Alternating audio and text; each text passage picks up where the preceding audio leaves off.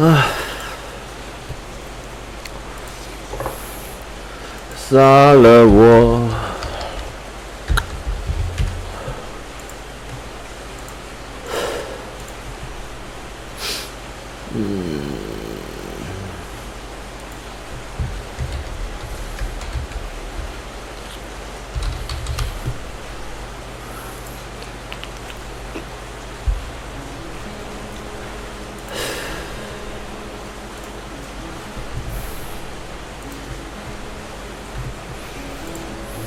刚赶回来，好，来设定一下。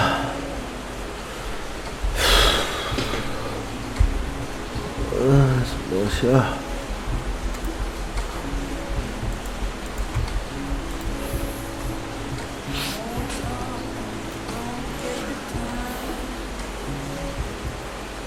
哦，shit。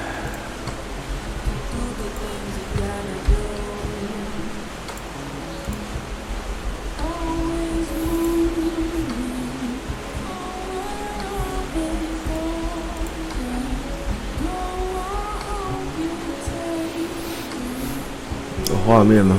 有，我调一下啊。哦，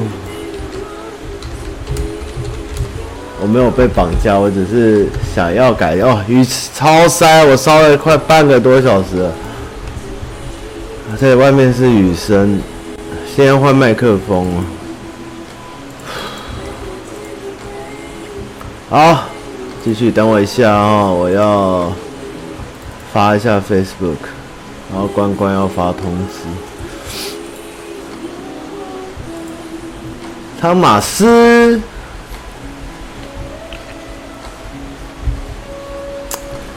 哎，不好意思迟到，因为拍片拍到八点二十，然后就跳上车赶回来，结果结果想不到塞好久，还没吃饭，等下会有饭送来。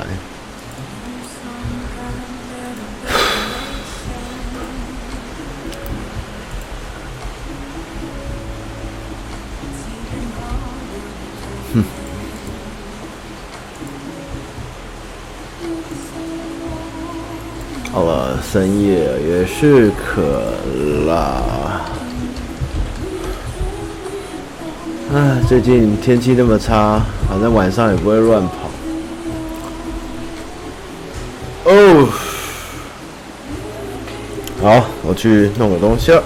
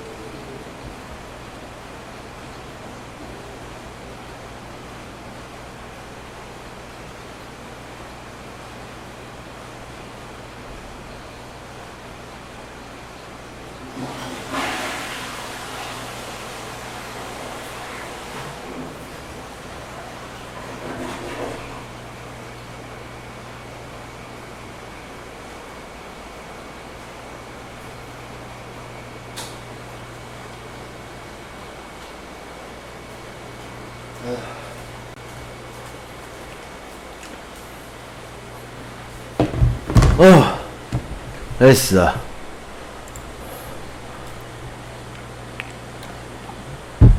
哎，念个念个本日的经典，本周经典文章好了。先来，饭还没到，饭还没到，我先找音乐。哎，好喘，好热，好湿，嗯。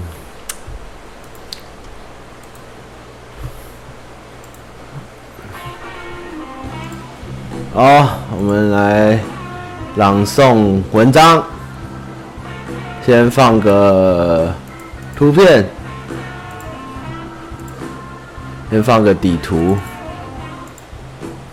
底图，然后，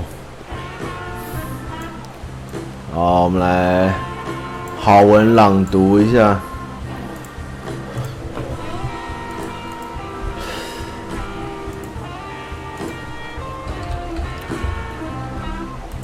好，今天这周大家看到男孩跟女孩的故事哈，非常的有趣。我们来那个朗诵一下七千字的整理文章。呃，男孩看到女孩的第一面就觉得很熟悉，一见钟情，主动搭讪。两人在 KTV 合唱歌曲，开始变得熟悉。当晚，罗兹啊，男孩要到了女孩的手机号码。男孩鼓起勇气发了第一封信息，两人意外开启了话题，慢慢开始暧昧，每天早晚问候。女孩还因为跟男孩有一样的项链，朋友心里吃醋。两人第一次约会那天，男孩心里很紧张，心里排练个无数的打招呼方式。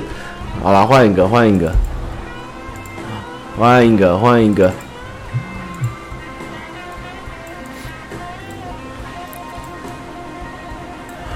好，两人开始正式交往并远距离恋爱，每次分别都很不舍。男孩送给女孩第一个礼物是自己的同款项链。恋爱期间有很多甜蜜的瞬间。男孩骑摩托车带女孩约会，虽然女孩害怕坐云霄飞车，但为了男孩硬着头皮哭着上了。男孩偷偷取消了三天的工作。安排了隔天最早的班机，只为了给女孩一个惊喜。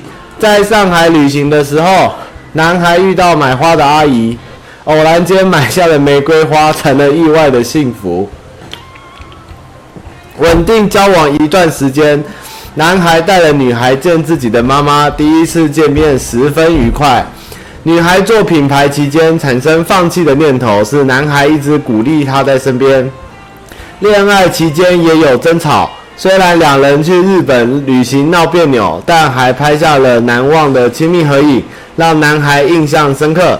女孩偷偷向男孩的妈妈讨教，做了第一顿料理，男孩开心地吃完了全部。男孩说，他们最大的乐趣就是互相夸奖，因为任何人的赞美都比不上对方一句认可的重要。好，这是本周最重要的事。不是五二零就职哈，好，那五二零就职前呢，就是我们的陈建仁前副总统他要离职了，然后虽然很多人就嘴他，他不领双薪，然后虽然舍弃了总统副总统什么了不起，不要不要不要，但是我跟你讲，中华民国从来没有人做过这种事情，好不好？还有一个人兼行政院长跟副总统领 double 薪的，都有人都有在，好吧？没有人会。有这种勇气拒领，不要说什么造不造神，这根本就是一件很了不起的事情。不领那种，你就是拿该拿的，然后放弃一些不是他该游泳的这种东西。就算他领的钱比现在还要高，他不屑这个待遇又怎样？现在人应该是能多拿就多拿，而不是有人会闲的拿得多吧？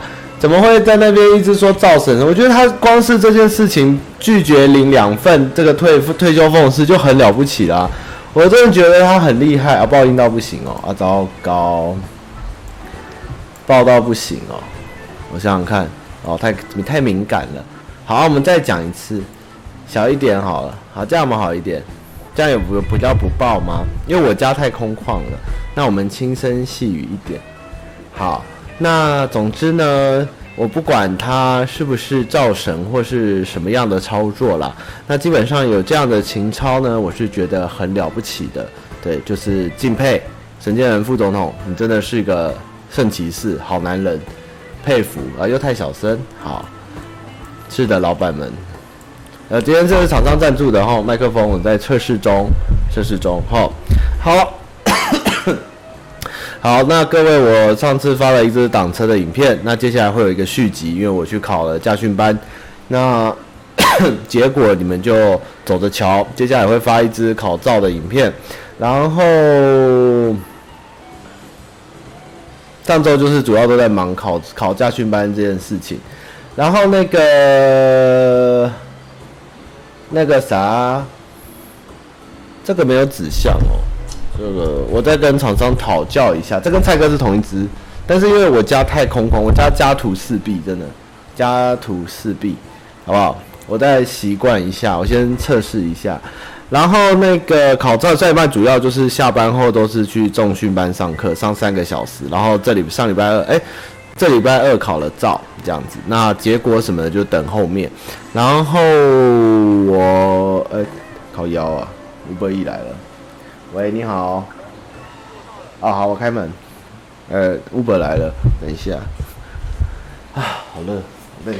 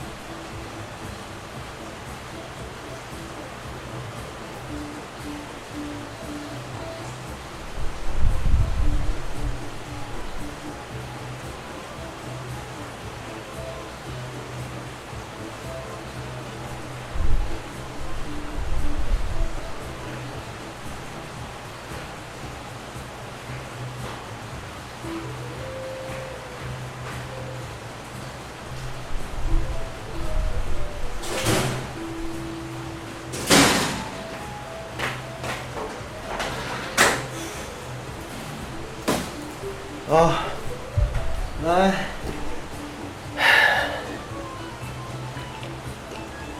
好，然后上礼拜几啊？礼拜天吗？礼拜天吗？礼拜几啊？礼拜天，对，礼拜天开，大家看我限动嘛，开了野马。那野马的影片也拍得蛮有趣的，接下来还拍了一些素材，大家之后也可以看这样。然后礼拜天我去顺顺路想说，已经快半年没看电影，然后看到正好《末代皇帝》上片了，我就去看了《末代皇帝》。啊，《末代皇帝》他那时候出的时候我还很小，然后那时候就是觉得长辈不太聊这个片，就是他那时候很轰动，但是对。那时候的我才太小，我没什么记忆力。然后最近看到网络有一些新闻在讲尊龙这个大帅哥的事情，然后觉得呃这部片好像没看过，有点可惜。然后内费也没有，然后正好上映我就去看了。然后这部片大概两个多小时，有人说要等三个小时的，三个小时的版本是电视版，它有比较多支线的交代，但是电影版大概两个小时四十分就足够，那就看完了，非常的感动。呃。原本要做很详尽的功课，讲一下这个有关清末，然后里面的人物关系，然后还有未满洲国，然后还有一些溥仪的溥仪的一些人生的故事。但是因为真的太忙碌，然后做不太完他的功课啦，真的是太多了，所以我大概挑几个重点来讲。那这部片其实它最不能习惯的地方，应该是里面的人全部都是讲英文，对，就是很多。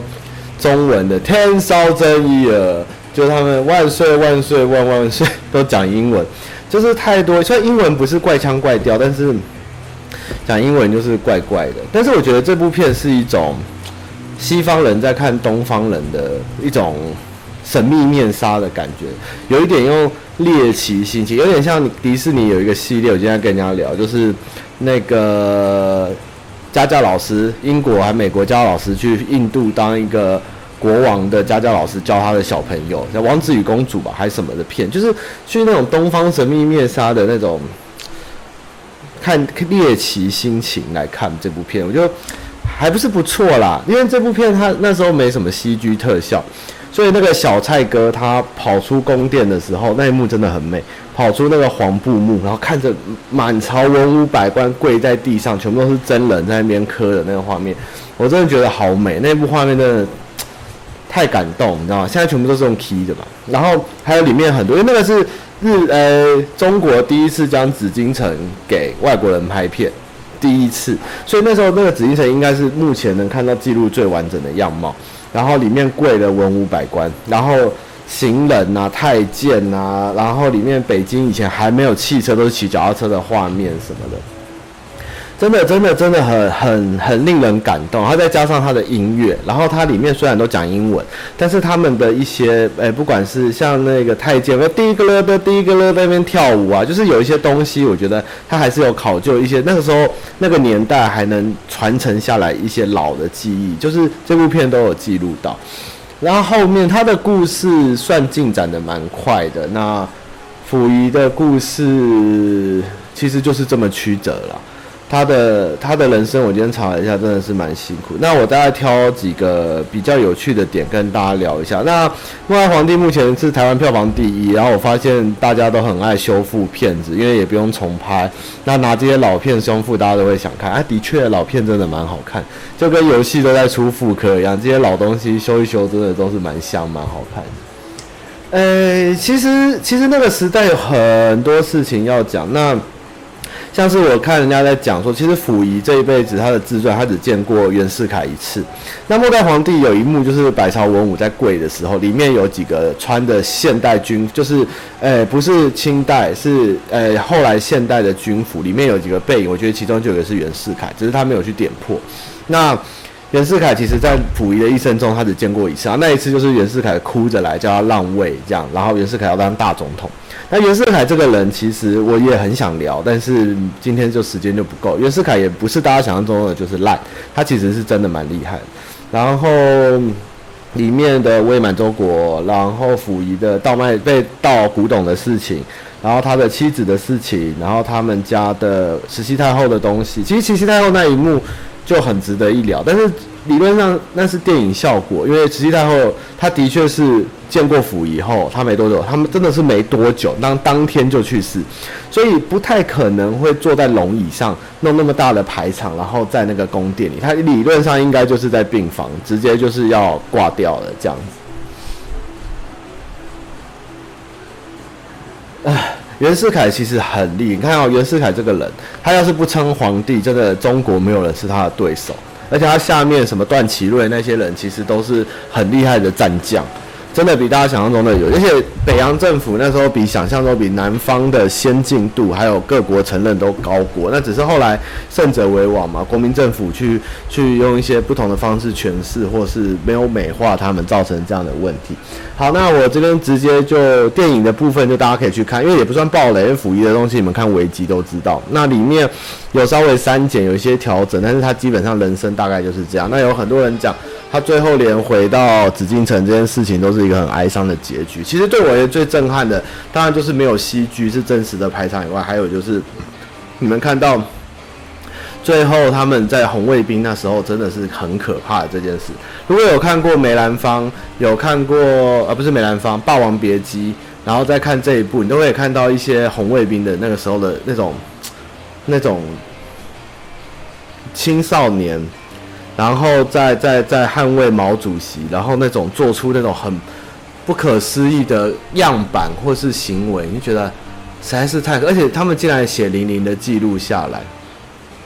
那我觉得中国那时候也算这部片很妙，是它它它没有什么角度，它就是一个记录，所以它没有什么呃得罪中共啊，得罪中华民国或是什么，它就是一个记录。那我们近代史真的是一塌糊涂，没有人敢讲，没有人去，国家没有人要去写出来，因为太多烂烂账。那不管是你要用北洋军阀的角度来讲，你要用护国军用蔡锷的角度来讲，你要用中华民国政府的角度来讲，你要用陈炯明，你要用孙中山，你要从日本，你要从伪满洲国，你要从汪汪精卫，各种角度来讲，中华民国那个时候从清末到民初那段时间真的太混乱了。没有人讲，而且连我自己看那么多知识，就是都看不太懂，真的很复杂，但是却又是一个很浪漫的时代。我觉得，如果我能重新投胎，或是或是能经历，我会蛮想经历那时候上海那时候的感觉，东方魔都上海。那时候的上海充满了各种异国东方，然后有自己的大酒店、音乐、爵士什么，然后又又一个市区内跑舞照跳、歌照跳，然后但是外面是另外一个世界，这种奇妙的氛围现在也不会再看到。那个时候的上海真的是很不可，而且有时候我在看一些像是像是明初的文学，像是呃亚瑟小品嘛，还是什么。什么我忘记那叫什么草堂什么的，就是记录一些他们在北京或是在上海在抗战前的一些生活，就是有小宅院，然后进去像我们现在文青有咖啡厅，他们是去喝茶，然后可以看书翘脚，然后有个藤椅，然后看完书以后喝完茶可以去那个北京的名池旁边绕一绕啊，兜风这样。那个风光跟现在都完全不一样，而且再也可能找不到。所以我觉得明清末明初那时候的中国虽然很混乱，但是也有一些蛮有趣的异国特色。这样，好，那我们大概来讲一下我整理的资讯。抽鸦片不好，不要抽鸦片，不要找到。呃，我就不提，因为其实很多人，因为我最近其实在。重补清朝的十二十二皇帝跟一些历史书，但我真的没时间看完，不然我原本功课有在准备做，就可惜。我们讲一些有趣的就好，我自己看到有趣的，我今天稍微抽空做了一点。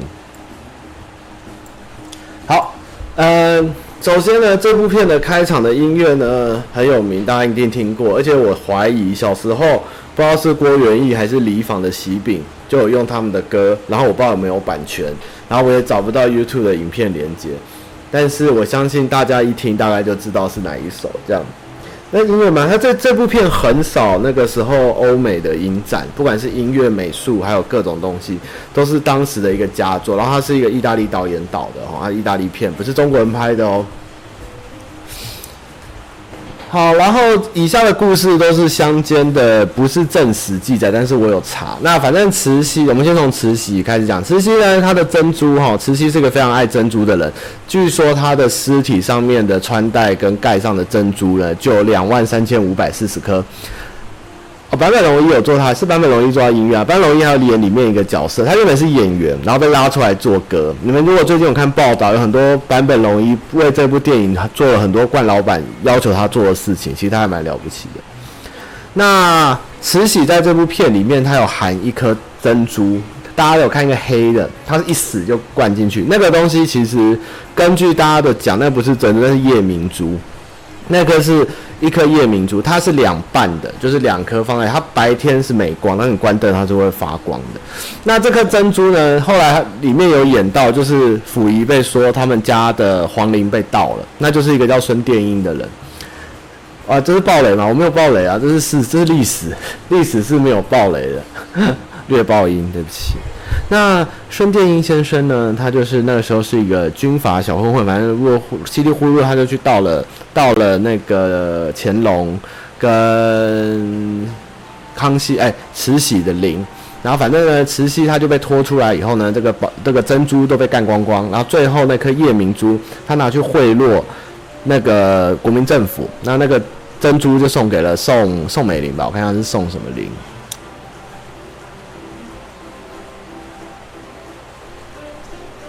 哦，宋美龄对，然后宋美龄就把那个夜明珠放在她的鞋子上。那但是这个珠呢，听说就是有诅咒，所以后来国民党就开始打败仗。那这个夜明珠最后的下落，目前没有人知道。那有人一说还在宋家，宋孔孔宋哈，孔跟宋看过宋氏王朝就知道孔家跟宋家很好。有人说还在孔宋家手上，也有人说被美国的洛克菲洛买走。所以目前夜明珠下落不明，但是这是整个瓷器里面最贵重的东西。那这个孙殿英呢，反正他就是个汉奸，然后他也是盗墓，就是摸金校尉。如果你没有看那个《盗墓笔记》的话，都有这个人。那反正他最后洗白，他在投降日军又回来，因为他拿了很多盗出来的东西去贿赂蒋介石他们。那里面还有一把很有名的剑，叫九龙宝剑。九龙宝剑呢就被逼出来，反正那个九龙宝剑辗转还跑到川岛芳子手上，那最后回到戴笠手上。那有人说他是献给戴笠，戴笠是谁？戴笠就是。蒋介石下面最大的情报特务头子。但是戴笠拿到那把剑呢，不管是他自用还是要上层怎样，不管怎样，他就跟那把剑一起撞山走了。那撞山以后呢，后来有人去，后来中共他们，我有看文章记载那把剑，因为那时候蒋介石怕戴笠的墓被共产党人士跟进步人士盗坟，所以戴笠的墓有灌水泥。那后来有被挖出来，结果发现里面有一把烂掉的剑，应该就是这把九龙宝剑。所以基本上盗墓拿到东西，他们的下场都很惨。然后里面还有一个角色，他一直没有讲他的名字，就是川岛芳子。那川岛芳子就是溥仪他们搬出来去天津住的时候，他的太太有一个来跟他。搞东搞西就要抽鸦片的那个人，那个应该就是川岛芳子。那川岛芳子的下场，理论上他不是在影片里面的死法，他是后来被被判死刑的。那就有人说他是诈诈死这样。那川岛芳子其实他虽然听起来是日本人，那其实他是爱新觉罗氏，就是他是满洲人。那他其实是镶白旗人哦，他是镶白旗人。他还被日本为了在关东。在扶植蒙古跟伪满洲国的时候，还被说过川岛芳子是满洲圣女贞德带领的满洲国义勇军这样的角色。那甚至如果你有玩一些历史游戏，你有将领就是在伪满洲国，就是川岛芳子。那川岛芳子他这个人。你说他是汉奸，我觉得也不能这样讲，因为如果你今天是满洲人，你一定会很恨推翻你的汉人或是什么，他去帮日本，因为他先生他先生是蒙古人，但是因为我看一下，我忘记他是为什么会跑到日本去，反正他跟日本走得很近。那有人说他枪毙的时候是所有的审判、记者报道都有公开，但是他死刑是完全没有公开，所以有人很多人说他是诈死，这样很有趣的一件事情，所以。川岛芳子是电影里面有，但是没有特别交代，你们应该看得出来。但他川岛芳子没有那么好看，就是他是满洲镶白旗，满洲有上八旗跟下哎下哎上四旗还是上，反正满洲有呃有八旗嘛，好像有上八旗跟下八旗吧。那川岛芳子是镶白旗，那上面不要看工作室呢，有一个人他是镶蓝旗，你们可以猜猜看是谁？那香兰旗呢，他的家世是纳尔呃。瓜尔佳还纳尔瓜氏，那纳尔瓜氏还是瓜尔佳氏，他们的最有名的人就是鳌拜，所以上面不要看有一个人是鳌拜的子孙，你们可以猜猜看是谁？就是我们上面不要看有三个东北人，那有一个怎么看就是应该就是个汉人，但是有应该有两个满洲人这样。然后他说说他从小他们喝水，小朋友他们是拿碗喝水，就是他们不是像我们拿杯子，他们从小会习惯就是拿碗起来喝水。他跟他的兄弟姐妹就是拿碗喝水，这样很很豪迈，然后个性都很烈，这样。八旗是哪八旗啊？这个自己维基啊，反正上面不要看有一个香，哎、欸、啊那啊瓜尔佳还加瓜尔佳吧？对，鳌拜这样很有趣哦。然后继续，所以如果照这个电影的逻辑呢，我们加了这个人呢，理论上他是会在。溥仪的电影里面出现的，因为他们的身份是皇族，这样，就是不管是参政呢，或是选妃呢，这个人都应该会出现，这样。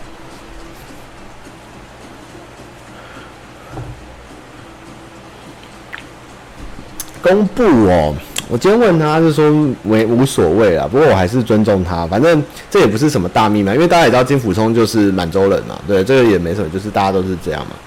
所以之后再有机会，我问问看有没有兴趣公布，再公布这样。但是就是有一些很有趣的故事，就是他们叫奶奶叫姥姥嘛，然后他爸就说他们应该是爸爸爸爸爸，反正他们就是拿碗喝水了。对，帅，鳌拜，满洲人。然后这边有一个跟台湾人比较有关系的哈，溥仪，其实应该念，是不是应该念溥仪呀？溥仪，我可是你输入法好像溥打不出来，要打溥仪。但是我看维基好像念溥，好啊，反正他有个弟弟叫溥杰，在电影里面有。那还有一个人是镶蓝旗的人，是恭亲王的次孙，叫做溥兴禺。这个字有点难，我打给大家看。溥溥仪嘛，对不对？这个人。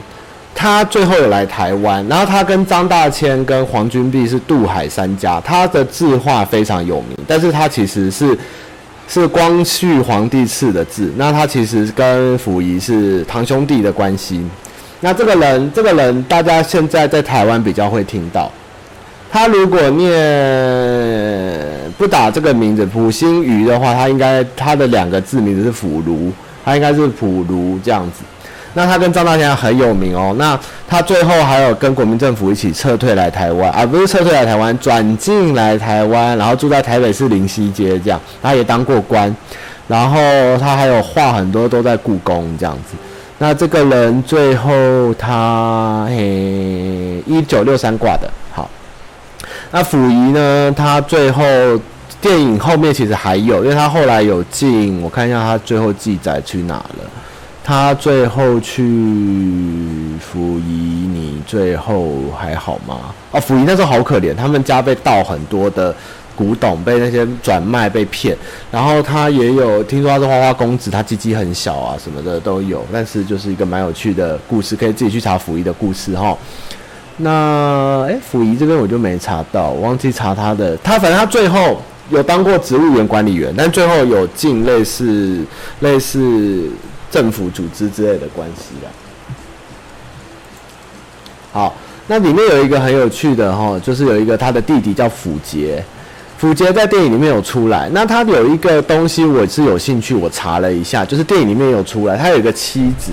他里面有穿，就是他在创立伪满洲国后，他弟弟有出现，然后带着他的太太，但是他第二任太太，那个太太是卓尔卓尔浩，然后他们两个人就是日就是满日联婚这样。那后来我看这个溥杰，他其实活很久，他活到一九九四年。然后他在北京过世，然后他有一半的骨灰就放在卓儿家的神社，因为这个卓儿实胜，这个卓儿侯爵在日本也算是贵族，所以他的骨灰有一半放在日本的山口县马关那边，然后一半在北京。那他们家还有一个很有趣的，就是这个满汉联姻嘞，他的女儿有发生过一件事情，大家如果有在看村上春树或是看一些日本的。浪漫的故事，一些战后文学，有一个天成三殉情事件，里面的男生跟女生，那个女生就是溥杰跟这个卓尔号公主的小孩，长女这样子。然后这个如果拧开的是电影的话，电影里面溥仪的有一个离婚的太太，那个太太在就是他的第二个跑掉的那个，那个据说王妃们都很不喜欢他，嫌他很丑，家世不好，这样。我今天大概就查了这些比较有趣的。所以呢，溥仪他其实真的是蛮辛苦，而、哦、他的英文名字真的叫亨利耶，真的是亨利，我的天啊！康德皇帝，年号康德。唉，哦，溥仪有一个最有趣的故事是，他是除教宗本笃九世以外，唯一另外一个唯二登基三次跟退位三次的君主。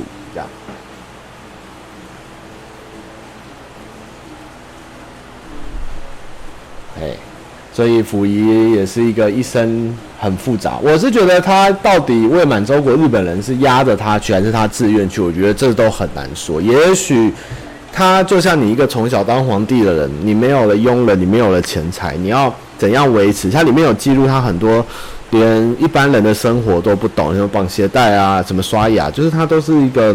天生就是被养成皇帝的人，那你今天要他当平民怎么办？其实也是蛮哀伤的一件事情。而且那时候紫禁城的情况的确是国民政府或者和北洋政府有让他们继续住在紫禁城里，但是紫禁城外的世界已经是完全是不同的世界。但是他们就是准备关在那个里面，真的是蛮可。他们不像是呃英国王室或日本皇室是可以跟外面接触的。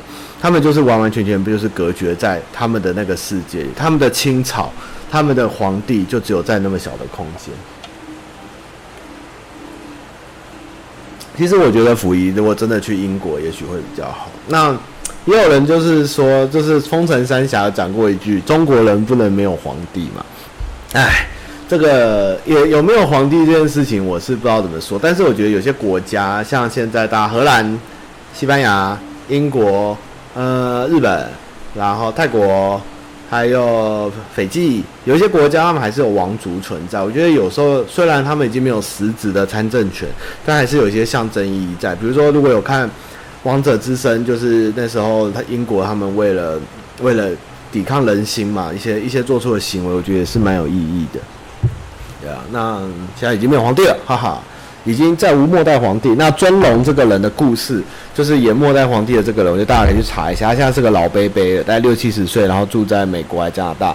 那他真的那时候真的是帅到爆炸。那大家看到很多剧照，其实不是溥仪里面出来的，是他演另外一部黑帮片，真的是 屌屌。尊龙的故事，尊龙也是一个流浪儿，然后自己靠自己打拼，然后进入美国，然后取了一个非常东方的名字叫尊龙，不是客运，是尊龙。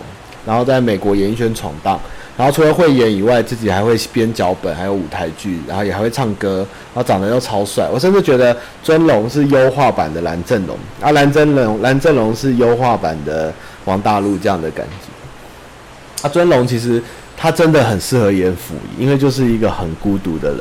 他我看到尊龙得奖后，他有一些话是对记者说，他说：“就算我得奖了。”我也没有任何人可以跟他分享，因为他没有家人，他就只能拿着奖杯，一个人坐在饭店的房间里，他也不知道跟任何人分享，他就是一个孤单的人。然后他的英文名好像就是 Lone 吧，是不是？是不是就是孤独这样？很可怜呢。尊龙没有演《霸王别姬》，那尊龙那时候同一年有演一个叫《蝴蝶姬》，那。那时候那部片也是很红，因为尊龙真的太美，所以那时候那个年，因为这两部片《霸王别姬》跟《蝴蝶姬》，所以就绝代双姬这个封号出现。哦，尊龙有点激怒李维这样。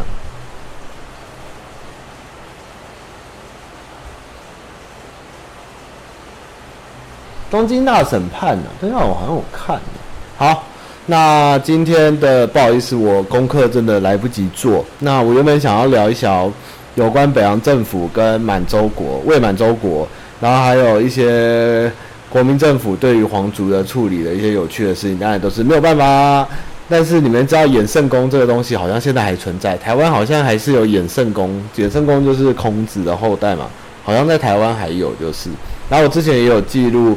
做一些文章，就是我要拍，就是有一些那时候转进台湾，有一些除了文化人士，像傅兴宇以外，活佛啊，然后活佛画家、作家，孔子的后代、宋家的后代，什么叭叭叭，也有很多很神奇的人都在台湾。像你们知道永和，听说雷雷诺、五亿探长雷诺最后就是躲在永和。上海的青帮大佬杜月笙，他的坟墓是葬在戏子。然后有很多那时候传，像白崇禧，白崇禧将军，白崇禧将军的儿子就是白先勇嘛。那白崇禧将军他就是那个时候他是跟一直跟孙蒋介石对着干嘛？桂系还是桂系军阀还是应该是桂系军阀吧？然后还叫小诸葛，那他也是回教徒，所以他在台北市的新生南北路盖了一间巨大的清真寺，因为是白崇禧将军支持盖出来，然后。台台北第二公墓在那个六张里上去那边有一个回教公墓，然后白崇禧将军也是葬在那边。这些故事其实都已经有点被遗忘，但是都是很有趣的。像末代皇帝的事情，其实国民政府也没有特别在提，但是这些东西其实我们觉得我们都必须要去了解，因为有一些东西它离我们不远，但是它因为没有人去提，所以很多。因果关系，你可以顺藤摸瓜摸出很多整体的脉络，但是其实都被断掉，其实蛮可疑。所以多去查会发现很有趣的事情。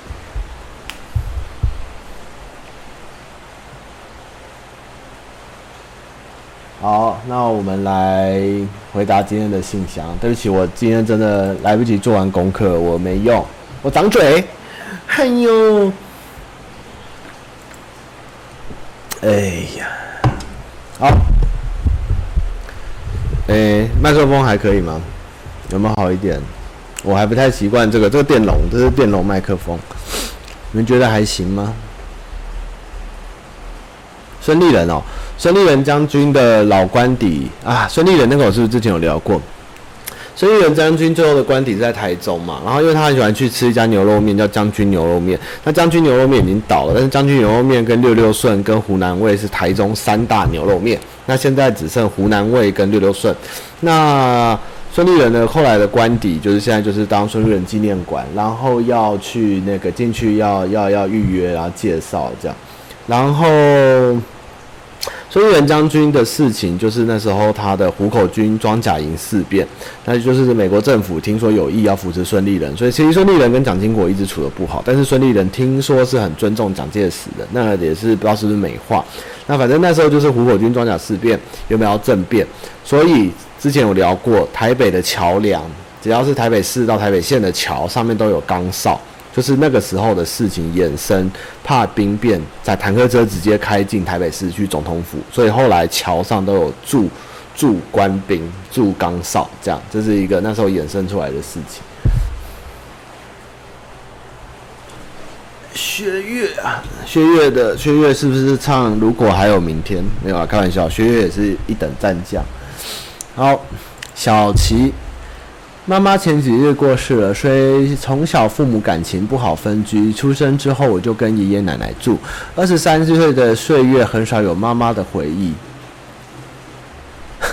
以前甚至会埋怨为什么妈妈不留在家里。唉，好像回答不完。好，来继续聊好，我们下次再聊。心想，张学良是什么好人吗？吃喝嫖赌，把他爸工业浪费烂了一个。其实我觉得张学良跟溥仪很像，就是他们从小就是在一个大家宠、大家保护他的一个优渥的环境长大，然后突然他们要当家做主，我觉得他们真不知道要做什么。然后就是又有着老部署的的那个，然后又有他们的新的朋友，但他们可能又还年轻，想玩，就是他们可能对于责任这件事。不是是天上掉下来，不是他们想要去争取，所以 我觉得张学良就这样，西安事变后一直被关到最后，我觉得他也是 也是傻眼，就是当初如果 不要那么激动就好。如果有去那个新竹进去那个清泉看张学良故居，他现在那边都跟那个。中国啊，哪里有？还有捐桥啊，还捐什么纪念馆盖给他们？像有个张学良故居，然后三毛的住家也在上面，也是蛮好玩的。唉，对不起，我真的是，唉，来不及。满洲国，伪满洲国很好玩，因为那国家，它其实如果你依照当时的情况来看，其实伪满洲国的。的基础建设，它的产油、它的产钢、它的产它的产煤，其实都是亚洲很很厉害的一个点。然后资源丰富外，然后它的嗯进步其实也都蛮多的。那后来就是在接收，就是日本败退后，国民政府来不及接收，苏俄就直接抢下来，然后交给共产党。所以共产党后来在国民党争在。在长春还有沈阳那些地方打了非常多的战，那那时候孙立人甚至差一点打赢共产党，就是他带的新一军。那后来因为就是老蒋就不爽嘛，黄埔没打好，那孙立人又打太好，然后就有可能是内奸或内调，反正就把孙立人换下来，换来台湾练兵，结果整个东北就沦陷了。这是一说啦，就是都那时候共产党都会讲，呃。那国民党来多少，我们都打得赢啊，就是不要遇到孙立人的天下第一军这样子。今天直播会留档，我今天没有不能讲的东西吧？对，所以，唉，我不知道怎么聊。我这个那时候重考，二十八岁到二十三、二三岁的时候重考。那时候就是在家，就是都不肯念书，就一直看什么一寸山河一寸血，要玩这些二战的东西。那时候会觉得，我们是中国人，我们失去了很多东西，我们应该有那么大的秋海棠的领土，拜拜拜拜拜。但是现在你叫我现在的身份再来看，真的有一点像他国历史这样，就是反而是跳脱于。第一的角度就是，这是跟我有切身关系的战斗嘛？这个跟台湾有最大的关系吗？其实是还好，应该是说我们站在一个客观角度来看这个事件，其实不是对于自身来讲的话，中国那时候真的是蛮苦难的，对啊，并不是说我丢到了大好江山，或是这其实都不关我的事，因为台湾就是一直都是在被殖民的统治的状况下，但是光看中国发生的事情，真的是。太太不可思议了！不管是领土一下从清朝变成北洋，再从南洋，然后战争，然后再换总统，然后被罢掉，然后再护国，然后又剿共了长征，然后又啊这边又多了一个伪满洲国，这边又多了一个呃假的中华民国政府，就是汪汪伪政府。那汪伪政府是不是真的叫汪伪政府？这是中国国民党定义的。那也许汪伪政府下面的中国人民其实是开心，就是曲线救国又是另外一件事情。所以这个中国这个几大概从一九零多年到三到撤退大概这三四十年，我觉得中国才是太。那个历史实在是瞬息万千，从来应该怎么会有这么屌的事情？但是你说要我切身的再回到那个心情，就是这是我大好江山，这个我已经无感。其实对我而言，我就是在研究这个有趣的历史，只是语言跟生活的文化中有这些人物出现在我们现在居住的这个土地上，所以会想去了解那时候发生什么事。那台湾那时候当然也有很多人去参战嘛，也有人不不小心去就变成中国共产党了，然后最近才放回来。前阵子我看过一个片，他们就是从台湾被征调去剿共，结果被抓了，就就在那边当共产党。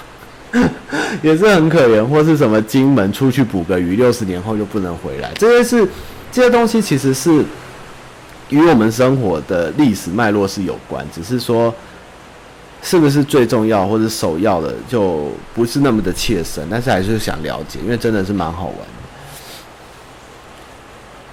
啊，我只记得我国中的时候考什么直奉战争，然后民国史全部都是精简。跳过第一次直奉，第二次直奉，然后什么呃中山舰叛变啊，陈炯明事变那些东西，后来都跳剪剪剪剪剪剪剪光光。我觉得这个东西真的现在要重写了，也不知道怎么写起。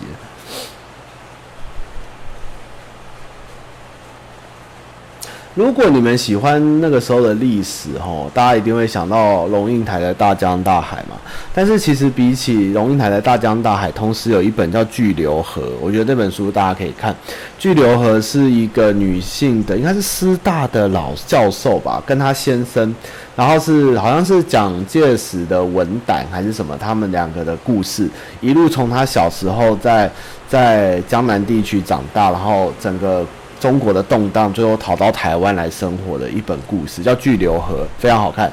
哦，这本真的很好看。我那时候在东影当兵的时候，想不到军中会进的，我就把它看完了，真的好好看。我觉得比《大江大海》好看多了，《巨流河》真的很好看。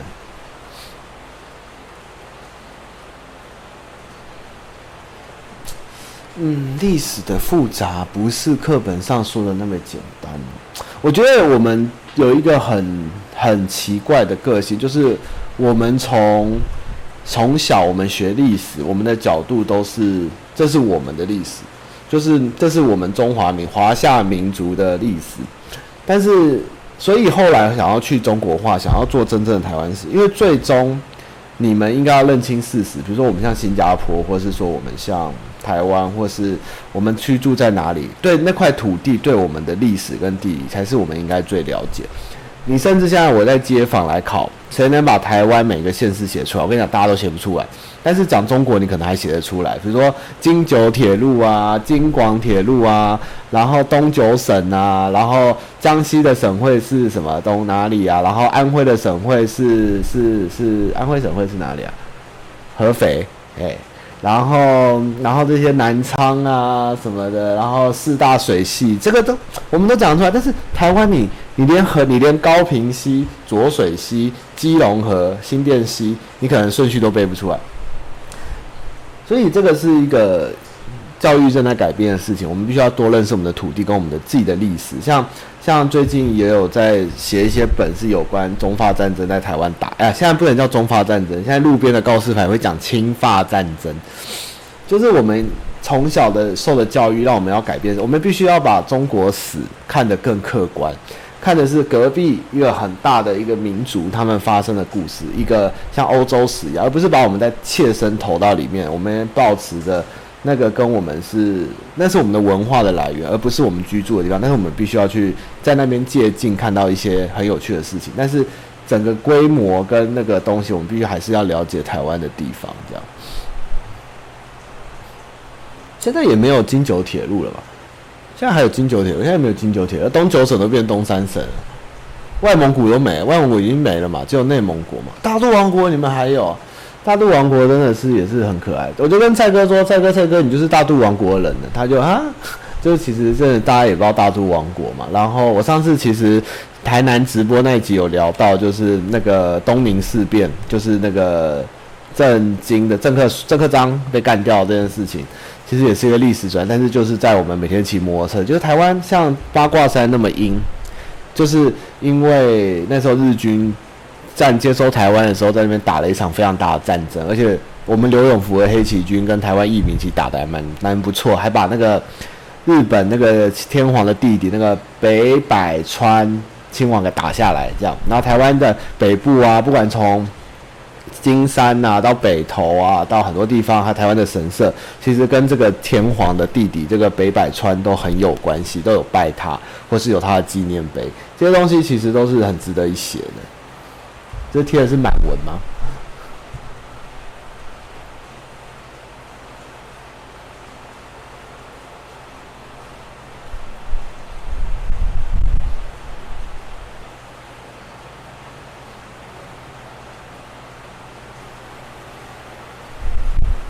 其实我上次直播好像有聊过哦，我们其实欠缺的一个想要，我们的史观应该要重改，应该是说，像英国、美国的历史课本会先讲英国的发展的历史故事，然后最后因为近两三百年五月花号到了美国，开始了美国的历史，然后他们本国的东西。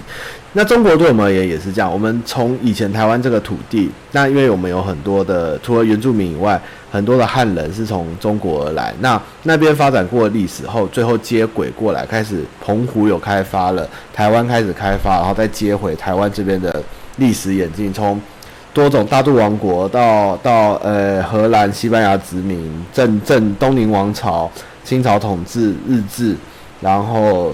国民政府统治时期，这些东西就是应该要照这顺序写。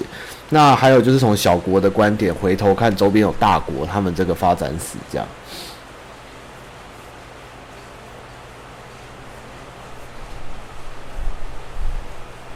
大佛，大佛 in the bow 啊，这个真的东亚史啊，我觉得是一个东亚史。而且如果我们原住民有文字或者原住民有历史的话，其实我看过很多说法，像台湾的原住民的船的航行，跟巴布亚尤几内亚那边原住民的，不管是造船方式、语言方式、造屋模式，其实都是一样。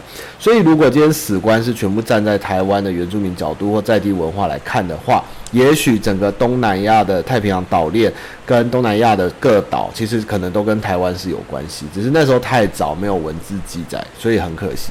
但是这东西其实对你们叫你们上课，你们应该也听不下去。大家就是想要听很帅气的霸帝王或是将军的故事，但是台湾只是一个非常有趣的枢纽而已。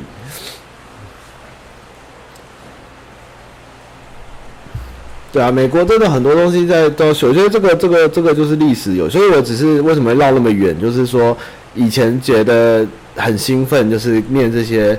明初的历史或是抗战历史，但是最后，如果念这个历史的时候，你站在这个岛，在那个时候，你应该是为日本人都要去打的，因为那个时候日本台湾其实是站在日本这边，是去征兵去帮忙去打中国人，这个真的很吊诡，你知道那个感觉。像我爷爷，我外公，他就是就是日本教育的嘛，那他小时候也是受日本人统治嘛，然后那个时候我觉得对他而言就是。蒋介石政府就是王八蛋嘛，但后来国民政府来了，他就变成一个忠贞的国民党员。我觉得这个也超吊诡的，我的天呐，这真的是一个很复杂的事情，不好看啊。其实我觉得，觉得那个那个历史这样很有趣，要追根究底很有趣，只是说要怎么写的好看很难呐。就是不是说每个，就像那天有人问我，观众投稿说。为什么那么多人都不关心世界上的事情，或是那么多的事情你们都不知道，都不想去了解，就是被政被媒体蒙蔽？因为有的事情真的不是能要求大家都是有兴趣有了解的。你可能班上四十个人上课，有十个人想听，你就要偷笑。但是只是说那个。确认你的那个价值观跟整个的史观，还有我们的自身定位这件事情，对于台湾而言是是蛮重要的。因为如果是一直是一个被殖民的国家的话，我们必须要蛮清楚我们的历史定位跟我们的身份是是是，也许比课本还要重要。但是我们必须要知道，我们要对外面讲我们的文化是从哪里，但是我们是哪里人，这件事情是很重要。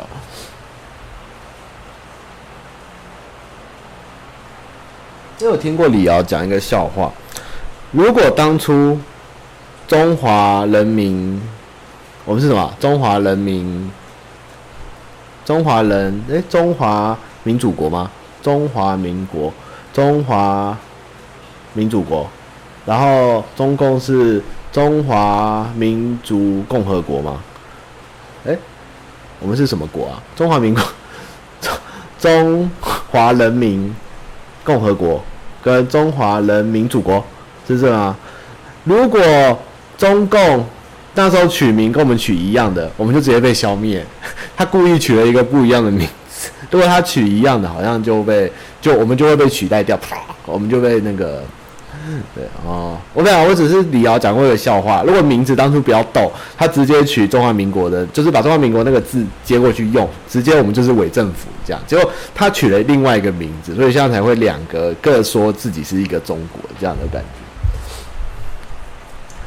我背不出来，我只是要单独讲中华民国，不是要讲台湾的，是台湾就叫台湾，但是我只是好奇中华民国的全写是什么。我的中华价值不够。啊，对啊，如果你今天中共那时候统一，哎，收接收全中国的时候，他名字直接取跟国民政府一样，那直接华盛顿公约啊，或者是或是联合国公约，全部就是直接提过去，我们真的直接狙掉，真的也是一个很有趣的事情。天能到底是什么？我不知道天能是什么，要用个简字。呃，那李敖都讲一些屁话。还蛮好笑的。好了，那今天真的再跟大家讲一声不好意思，迟到了十分钟，然后功课没有做足，然后没有回答到信箱。但是因为末代皇帝啊，引起大家的广泛兴趣，然后又能聊一些蛮有趣的明初。明初这个东西的学问真的很深。那我相信我讲的真的非常肤浅，而且都是拜官野史。如果你们真的有兴趣，有一个粉丝团叫金老师的日记吧，我有订阅，还蛮好看的。然后有一个叫做。他说还故事说，就是一个专门写故事的 Facebook，这两个最近我也常看他们的历史故事，我觉得都是有兴趣的话都可以去看看。金老师还有那个什么他说还是什么的，这两个网站都不错。那其他你们要再查一些乱七八糟的，就是自己再去深究了。嗯，好看。末代皇帝，他对我而言，他的艺术价值跟不用特效的价值。还有他的音乐排场高过于他戏剧的价值，还有蔡哥的价值。那你说一个纪录片来讲是，就是那个气势有做出来了，对啊。那其他的东西想有兴趣再看，就是《霸王别姬》也可以看一看啊，那些，诶、宋家王朝也可以看一看，都都可以一些 cover 一些你的知识这样。哦，晚餐啊，我叫那个晚餐我叫啥？哦，呃，臭臭锅。哦，我要去打，我要去打打魔兽了哈！今天要呢，今天话题很舒压嘛，今天今天有点硬吧？今天超硬的，真的。哎，这个真的是，你看哈，我可以推荐你们一系列的我的二战片单，但是你说我要推荐明初的历史故事的片单，我真的觉得没很难推，真的很难推。霸王别姬、梅兰芳、末代皇帝、宋家王朝。抑郁不帅，我觉得抑郁义军抑郁不帅。还有什么片？也没有人拍过孙立人嘛？有没有拍过白崇禧嘛？那个四行仓库就别看了吧，我觉得那个就是屁了。如果你真的想了解抗日到底怎么抗，你就看一寸山河一寸血，吴思基。看到真的是你是军事控，你就嗨到睡不着。我那时候一口气看了两天两夜，一寸山河一寸血，真是有够可怜。我那天看中途岛，这个片头的那个片商全部都是变中国，我整个傻眼啊！我看不太完的中途岛，有点有点有点有点样，我有点吃不下去。建国大业，你说那个李李那个海军陈陈少宽是那个李连杰演的那一部吗？白先勇的话，其实白先勇的书可以看那个《台北人》，《台北人》里面有很多那个时候转进来台湾，他们在台湾那些外省人，就是国民政府的一些权贵的一些事情。那里面有很有名，就是《游园惊梦》嘛。然后，诶，是《游园惊梦》吗？是吧？后来被改编，是《游园惊梦》吧？《十月围城》也蛮好看。然后那个。二战片单最黑暗的时刻，内费有了，然后王者之声，然后敦霍尔克，然后二次世界大战彩色全记录，然后我我我我我抢救雷恩大兵，然后我忘了，我们上次今天有讲什么？帝国毁灭，二混特工不要看，差不多吧。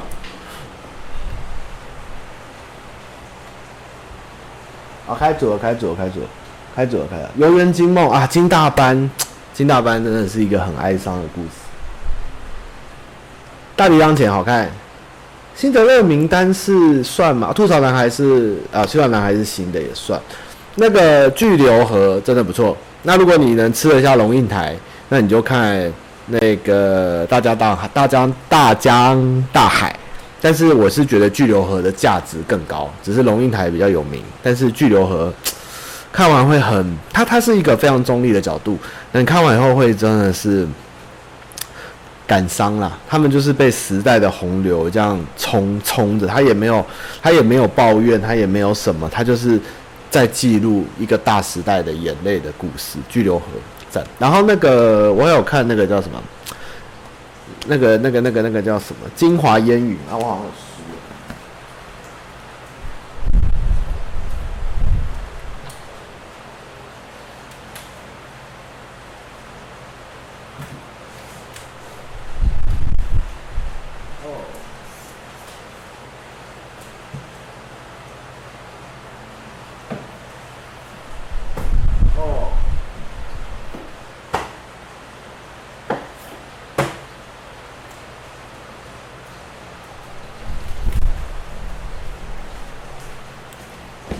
这个朱自清的书可以看，朱自清的书还不错。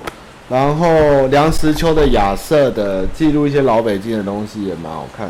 然后白先勇的《民国与父亲》就是讲白崇禧的，这个有点硬啊，就是看一些很特别的照片的话，这个也可以看。然后有一个算是这本比较特别，这个是明。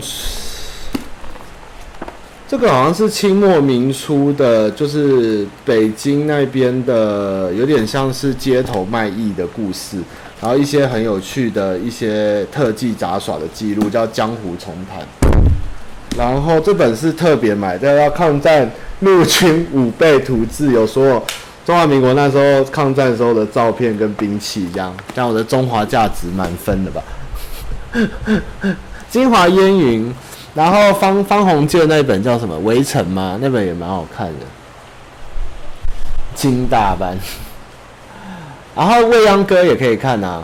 未央哥其实这些老的，你们不要看这种书都这种这种皮，这种皮这样旧旧黄黄，其实都很好看。然后像是一些读者文摘的一些二战的记录，一些什么间谍奇谈啊，或是一些读者呃读者或是讲义的一些文章，其实都很很有趣，很好看。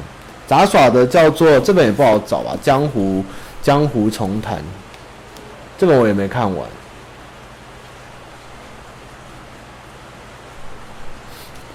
对啊，我都买一些怪书了，就是我是怪小嘛。哦，先不用给我，先不要寄给我，我书都看不太完。钱钟书真的蛮有趣的，其实明初的作家都蛮厉害，就像日本当初那些三岛由纪夫那些人也是蛮好看的。对啊，好，那今天直播就墓碑没看过，当马就先到这边了。对不起，我今天不务正业啊，希望大家喜欢。那我们下礼拜再继续信箱啊，信箱非常多啊。最后投票结果呢是原定原时间，大家还是锲而不舍，礼拜五九点。那如果之后有要改期，我再跟大家通知。那也很谢谢大家支持我，因为我是。想说，呃，谢谢大家喜欢啊，但是想说，如果能是因为以前是因为大家都要直播，那我挑一个比较没人直播的时间。那如果对于大家有想要看 live 的时候，是不是哪个时间你们会比较喜欢？那可能大家已经习惯礼拜五，那就礼拜五没关系。那你们有一直收看，那我就会很努力的去准备直播的题目跟内容。就是就是这样而已，因为直播我现在已经快七十级了，我也是想说看有什么地方可以改进或者更好。那如果大家喜欢这样的节奏，我觉得现在这样也是蛮好的，好不好？好，拜拜。